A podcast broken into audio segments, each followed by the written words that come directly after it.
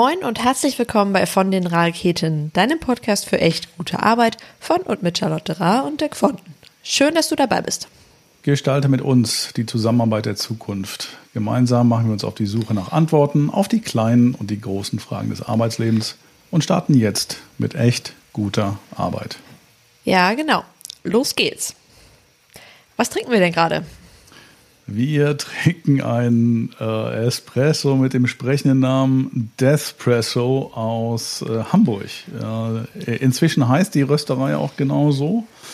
Äh, früher hießen die äh, Kopi Bar, sind im Schanzenviertel in St. Pauli und äh, produzieren unterschiedliche Sorten von Kaffee, haben auch ihren Kaffee ähm, im Schanzenviertel.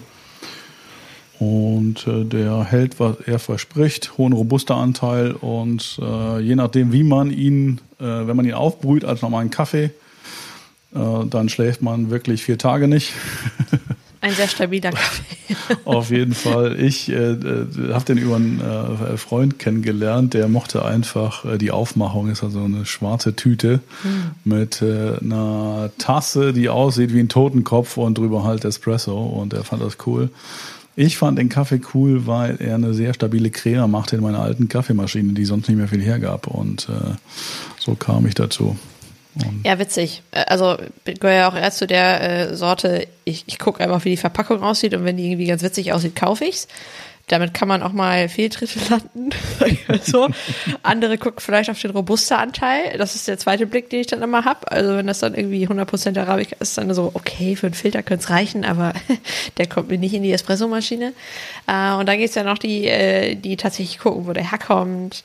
Das ist witzig. Also äh, Tüten spielen aber tatsächlich immer noch eine Rolle. Wenn die Aufmachung irgendwie ganz cool ist, dann äh, greife ich tatsächlich auch zu. Hat doch irgendwas, ne? Irgendwie einen schicken Espresso in einer schicken Tüte obwohl ich die dann manchmal auch umfülle, aber egal.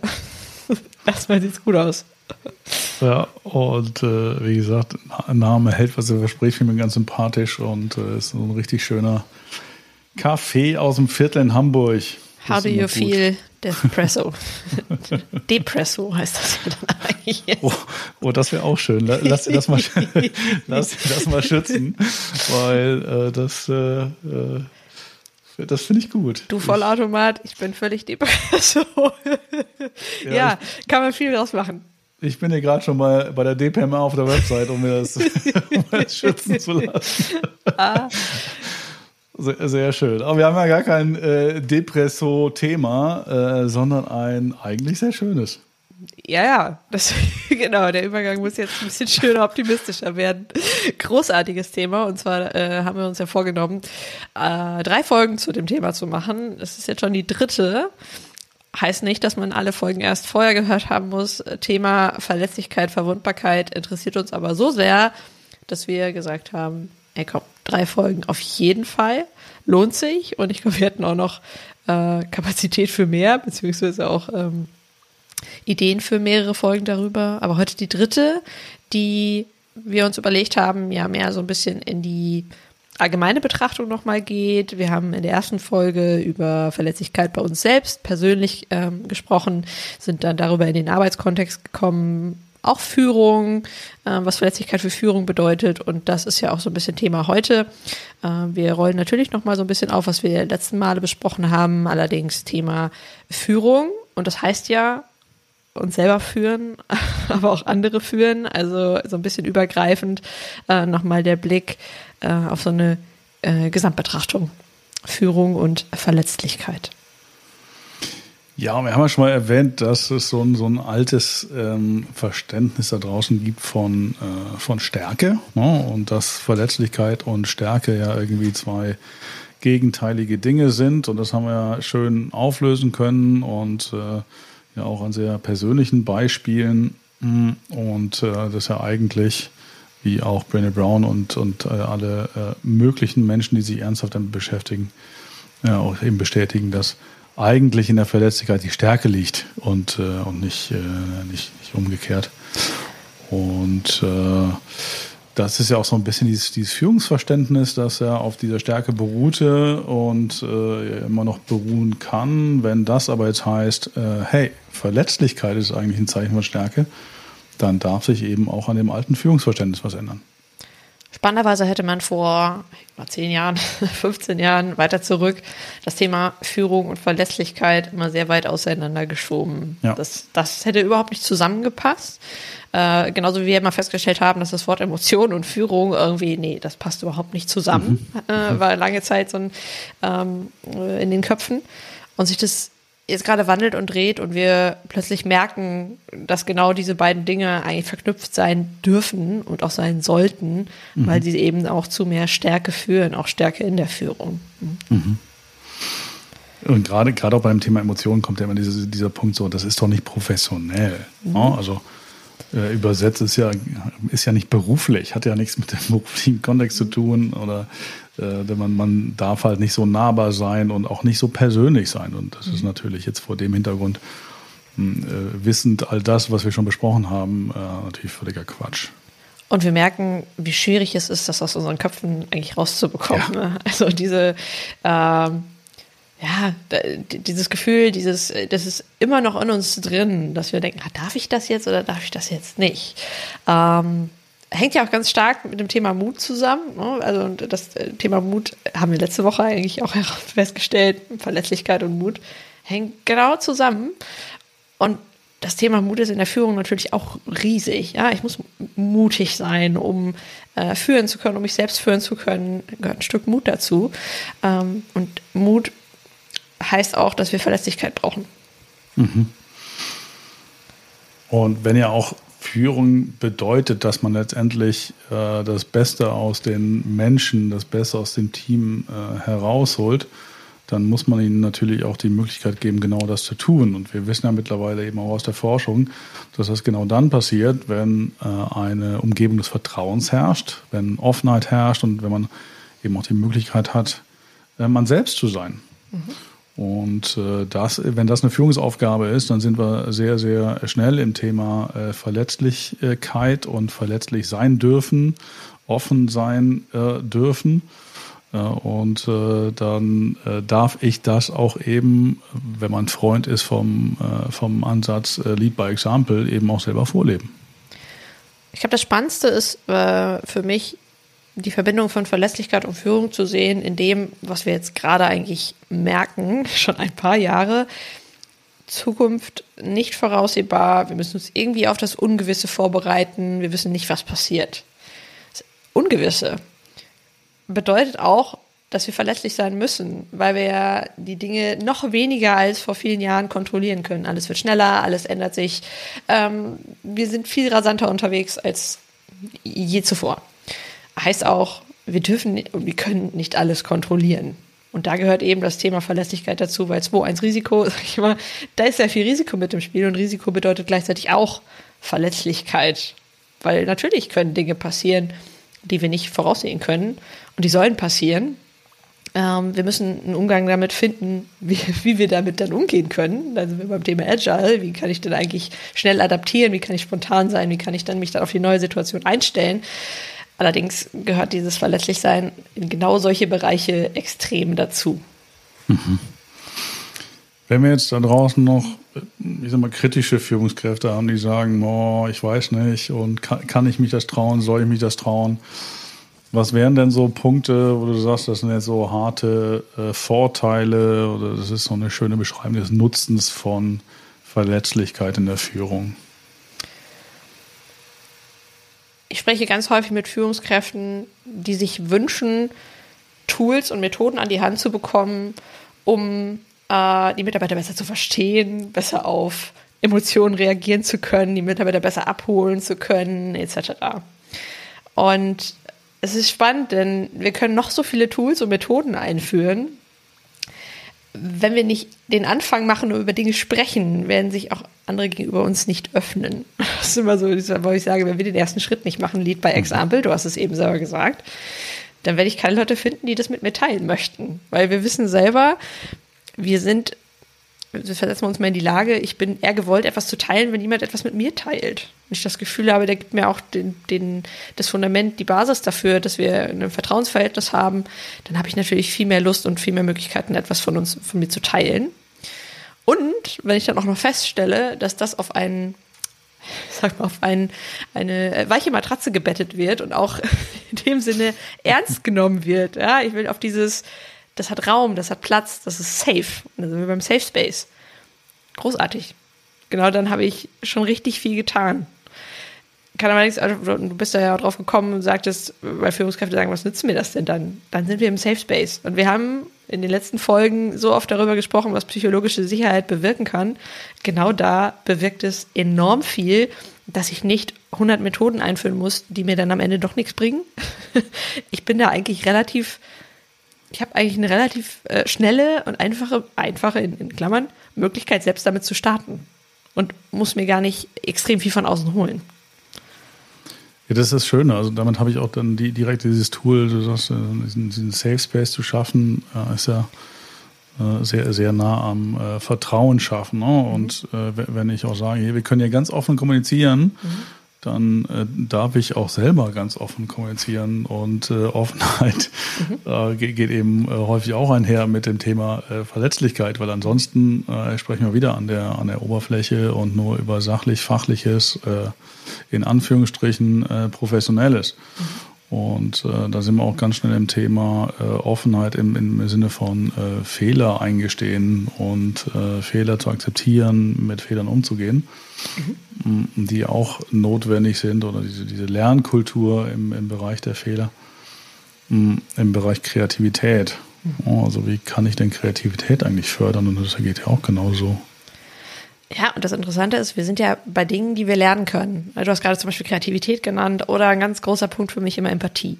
Das sind Dinge, die wir natürlich, und die möchte jeder in der Führung lernen, weil sie natürlich bei Führung, das sehen alle, helfen. Ja, wir reden von empathischer Führung, wir reden von äh, offener Führung, einer offenen Kultur.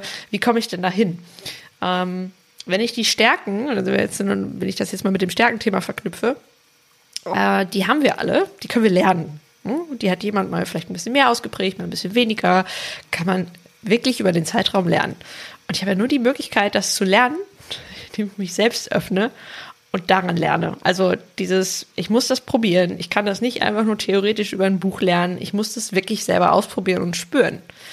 Und da bin ich bei, da können uns zehn Bücher der Welt nicht helfen, ähm, das selber in die Umsetzung zu bringen. Ich habe in der, in der Vorbereitung auf heute so, so, so, ein bisschen recherchiert und einen schönen Artikel in der äh, Harvard Business Review gefunden von äh, Dan Cable, der ist Professor für Organizational Behavior an der LSE in London. Äh, oh, sorry, das ist nicht die London School of Economics, sondern die London Business School ist was anderes. Oh mein Gott, ja. Oh Gott, aber in der gleichen großartigen Stadt gebeutelt vom Brexit, aber was soll's. Mm, und er hat diesen schönen Begriff der, der Confident äh, Vulnerability ähm, äh, geprägt. Und äh, das finde ich einen ganz, äh, ähm, ganz, ganz schönen Begriff, weil, weil er sagt, hier, du, du kannst eigentlich, äh, nicht nur eigentlich, sondern du kannst eine sehr ähm, äh, selbstbewusste Führungskraft sein und gleichzeitig ähm, vulnerabel sein, gleichzeitig dich ver verletzlich zeigen.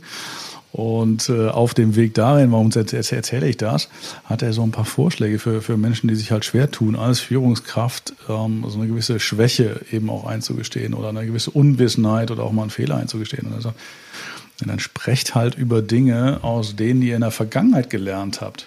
Ja, aus eurer eigenen persönlichen Learning Journey einfach Dinge ähm, zu teilen, die euch geholfen haben, weiterzukommen.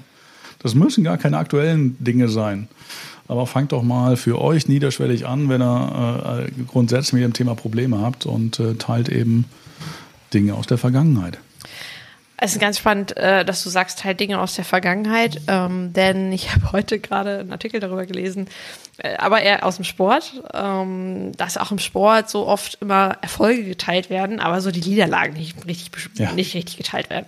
Ganz spannend fand ich in dem Hinblick auch mal darüber nachzudenken, meistens teilen wir ja die Dinge auch wirklich erst nachher. Also wir sind ja sehr darauf gepolt und zu sagen, ja, vor drei Jahren, da hatte ich ne, den absoluten Rückschlag, da habe ich das und das und das draus gemacht und gar nicht, äh, dass ich das nicht gut finde. Es ist mega, wenn ich da die Learnings draus ziehe.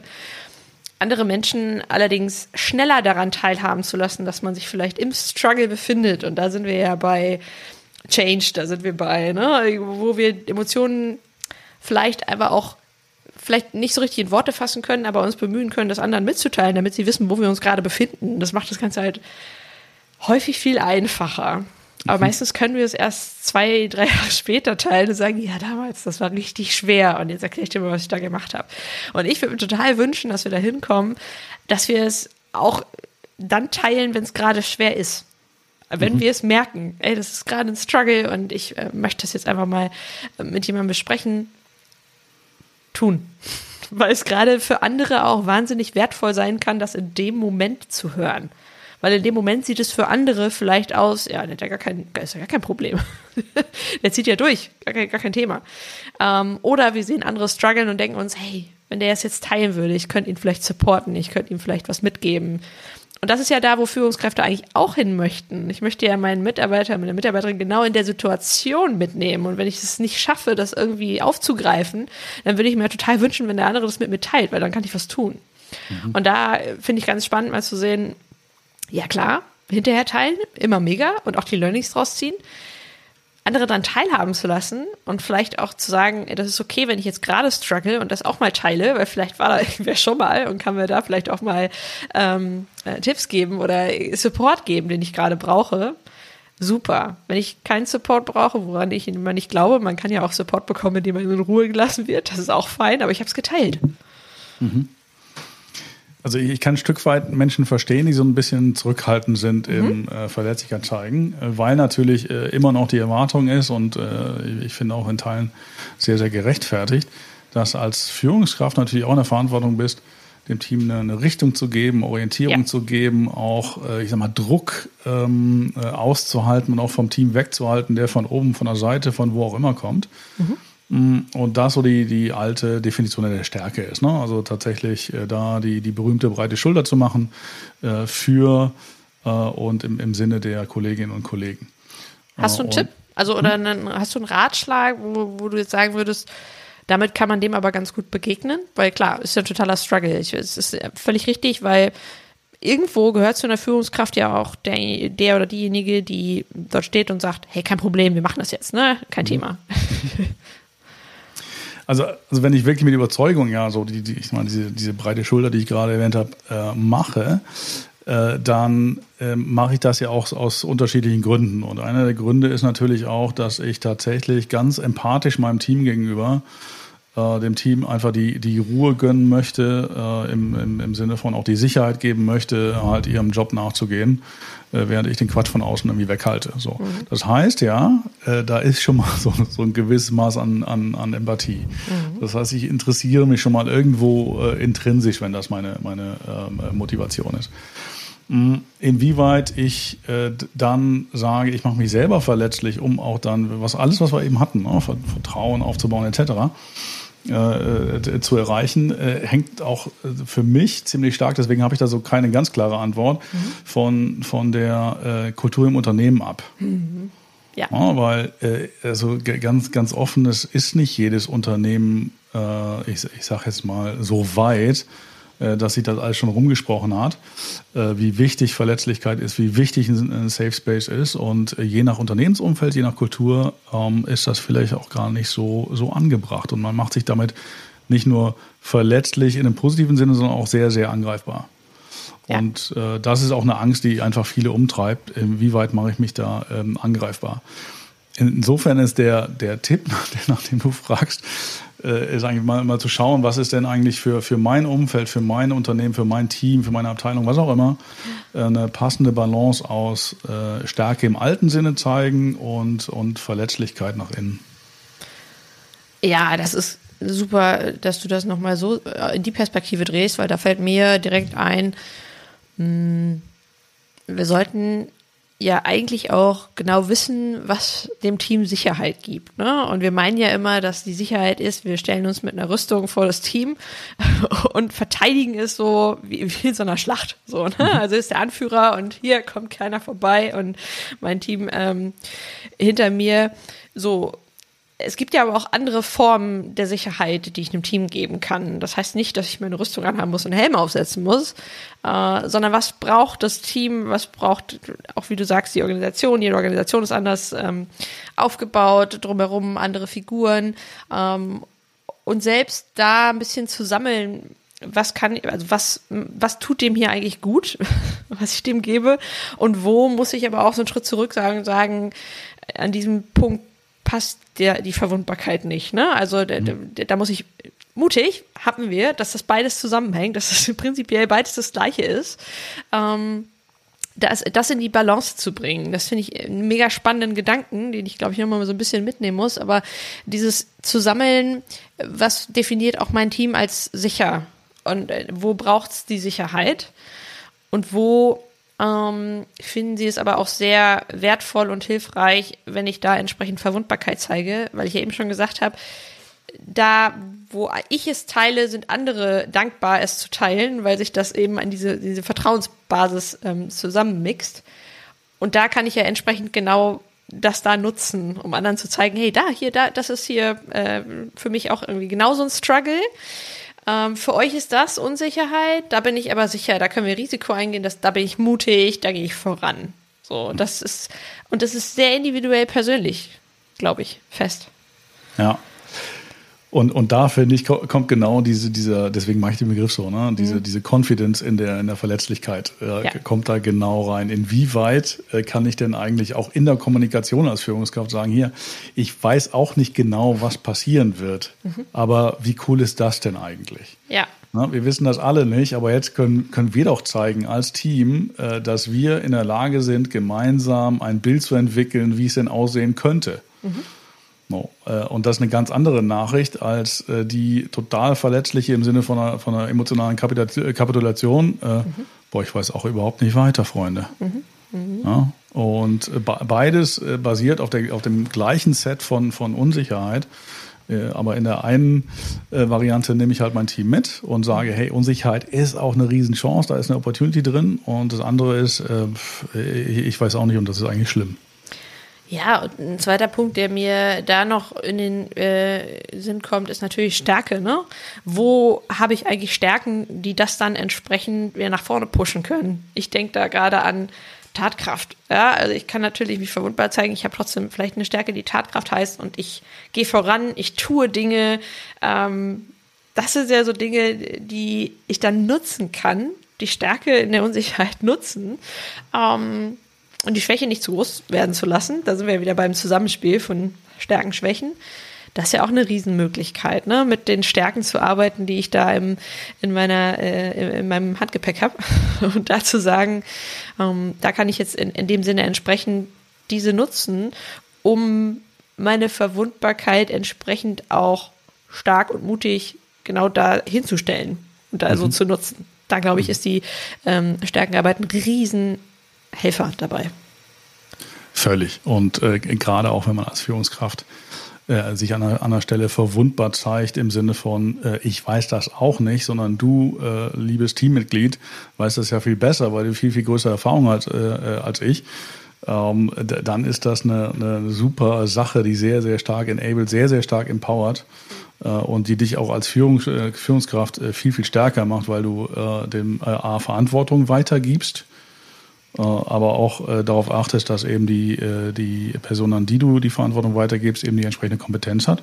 Mhm. Äh, und äh, also ich habe es auch immer so gehandhabt, wenn so ein Fall äh, auftrat, dass ich dann eben auch die Personen habe sprechen lassen. Mhm. Und die Ergebnisse auch außerhalb des Teams, der Abteilung, was auch immer, habe präsentieren lassen. Also tatsächlich auch die, die Menschen dann nach vorne bringen, was ja sehr, sehr stärkend ist. Aber vorher muss ich erstmal den ersten Schritt sagen, gehen und sagen, ja, du, ich kann das nicht besser als du. Genau, da, da höre ich jetzt auch raus, eigene Stärkenarbeit genauso wichtig wie ich kenne die Stärken meines mhm, Teams. Und Ganz genau so. leider, sage ich immer wieder, ähm, wird das häufig unterschätzt. Also es ist super, mit Stärkenarbeit anzufangen bei sich selbst. Das ist mega. Als Führungskraft muss ich mir darüber bewusst sein, dass genau in solchen Momenten es mir wahnsinnig weiterhilft, nicht nur meine eigenen Stärken zu kennen, sondern auch die meiner Mitarbeiter. Mhm. Und sonst kann ich sind wir wieder, schließt sich der Kreis so ein bisschen. Sonst kann ich auch nicht auf die Unsicherheiten meiner Mitarbeiter genug, gut genug eingehen. Ich werde es auch im, das, was ich gerade eben gesagt habe, mit dem, ich kann das schon mal sammeln, wo da Unsicherheiten liegen. Und natürlich liegen da eher Unsicherheiten in den Schwächen als in den Stärken. Natürlich, wir sind alle in unseren Stärken sicherer als in unseren Schwächen, mit Sicherheit. Ähm, da hilft mir das aber enorm weiter. Ja. Also fassen wir zusammen, die passende Balance zu finden, super schwierig es gibt so einige Sachen, die man vielleicht von links und rechts nutzen kann. Ähm, es gibt keinen Blueprint, Gott sei Dank. Das äh, sei dem mal vorausgestellt. Ähm, als ich dich nach einem Tipp gefragt habe, klar, kannst du mir jetzt keine Blueprint-Lösung zeigen, haben, glaube ich, aber ganz gut gesammelt, um vielleicht in der einen oder anderen Situation nächstes Mal ein bisschen was an der Hand zu haben, was man nutzen kann. Ja, und beim letzten Mal haben wir auch schon gesagt, die Dosis macht das Gift. Ne? Ich, ich darf eben äh, tatsächlich als, als Mensch, in, in welcher Rolle auch immer im Unternehmen, äh, immer dosieren, wie viel ich denn durchlasse äh, an äh, Emotionen, an äh, eben auch äh, Verletzlichkeit. Und als Führungskraft darf man mir auch zutrauen, dass ich besonders gut in der Lage bin zu dosieren und genau zu schauen, welche Art von Verletzlichkeit hilft und, und welche ist auch vielleicht wirklich hinderlich. Und wir dürfen das ausprobieren. Super. Also du sagst mhm. gerade, wo Verletzlichkeit hilft und wo nicht. Das finde ich nur heraus, indem ich es probiere. Und ganz oft haben wir dieses Gefühl des, oh Gott, das war jetzt too much. Auch in dem Moment äh, sei uns klar, das nicht vorbei in dem Moment. Ja? Äh, genau das ist ja Balance. Irgendwie mal ein bisschen in dem einen Bereich und ein bisschen mal in dem anderen Bereich zu schwimmen und zu sehen, ha, jetzt muss ich mal gerade wieder ins Nichtschwimmerbecken. Oder ich gehe mal kurz äh, ähm, in den Freischwimmerbereich. Also so, da ist nichts falsch in dem Moment, wo man glaubt, ähm, jetzt ist alles in den Brunnen gefallen. Daran glaube ich nicht. Wir haben jeden Tag eigentlich die Chance, uns mit dem Thema zu beschäftigen und zu lernen, weil niemand da draußen hat da die perfekte Lösung. Ja, es, ist, es ist ja das, das, das Schöne. Am, am, Ende des Tages, wenn, wenn ich mal halt über, überreize bei dem Thema, dann war es halt äh, unglücklich, dann war es halt irgendwie vielleicht, äh, vielleicht ein Fehler, wenn man ein großes Wort brauchen möchte, aber aus dem darf ich dann gerne lernen, beim nächsten Mal anders machen. Ich muss nicht gleich, um im Bild zu bleiben, irgendwie wieder ins 35 Grad warme Pampersbecken. nee, äh, auf geil. Oder, oh, die Komfortzone, die ist super. Das Pampersbecken als Komfortzone, das ist ein super Bild. Das nehme ich mir jetzt mit. Ich stehe gerade vielleicht auf einem 3-Meter-Brett und straue mich nicht runter zu springen. Lass uns verwundbar machen und springen. Und dann merken, dass das Wasser nicht wärmer wird, wenn man abwartet zu springen. Das ist der Punkt, wo es mutig ist. Ähm, wird nicht besser, wir können es nur ausprobieren. So, let's try. Why not? Pampers Becken mag keiner. Und diese Woche ist ja nochmal eine der äh, ganz normalen Wochen, so richtig mit äh, nach altem Schema fünf Arbeitstagen. Ja. Das heißt, wir haben fünf Tage richtig viel auszuprobieren. Ganz In genau. In diesem Sinne viel Spaß diese Woche und probieren. Bis nächste Woche.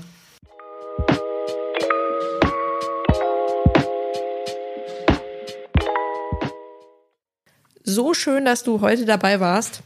Wenn du Fragen, Anregungen oder Vorschläge für künftige Themen hast, melde dich sehr gerne bei uns unter moin.vondenraketen.de.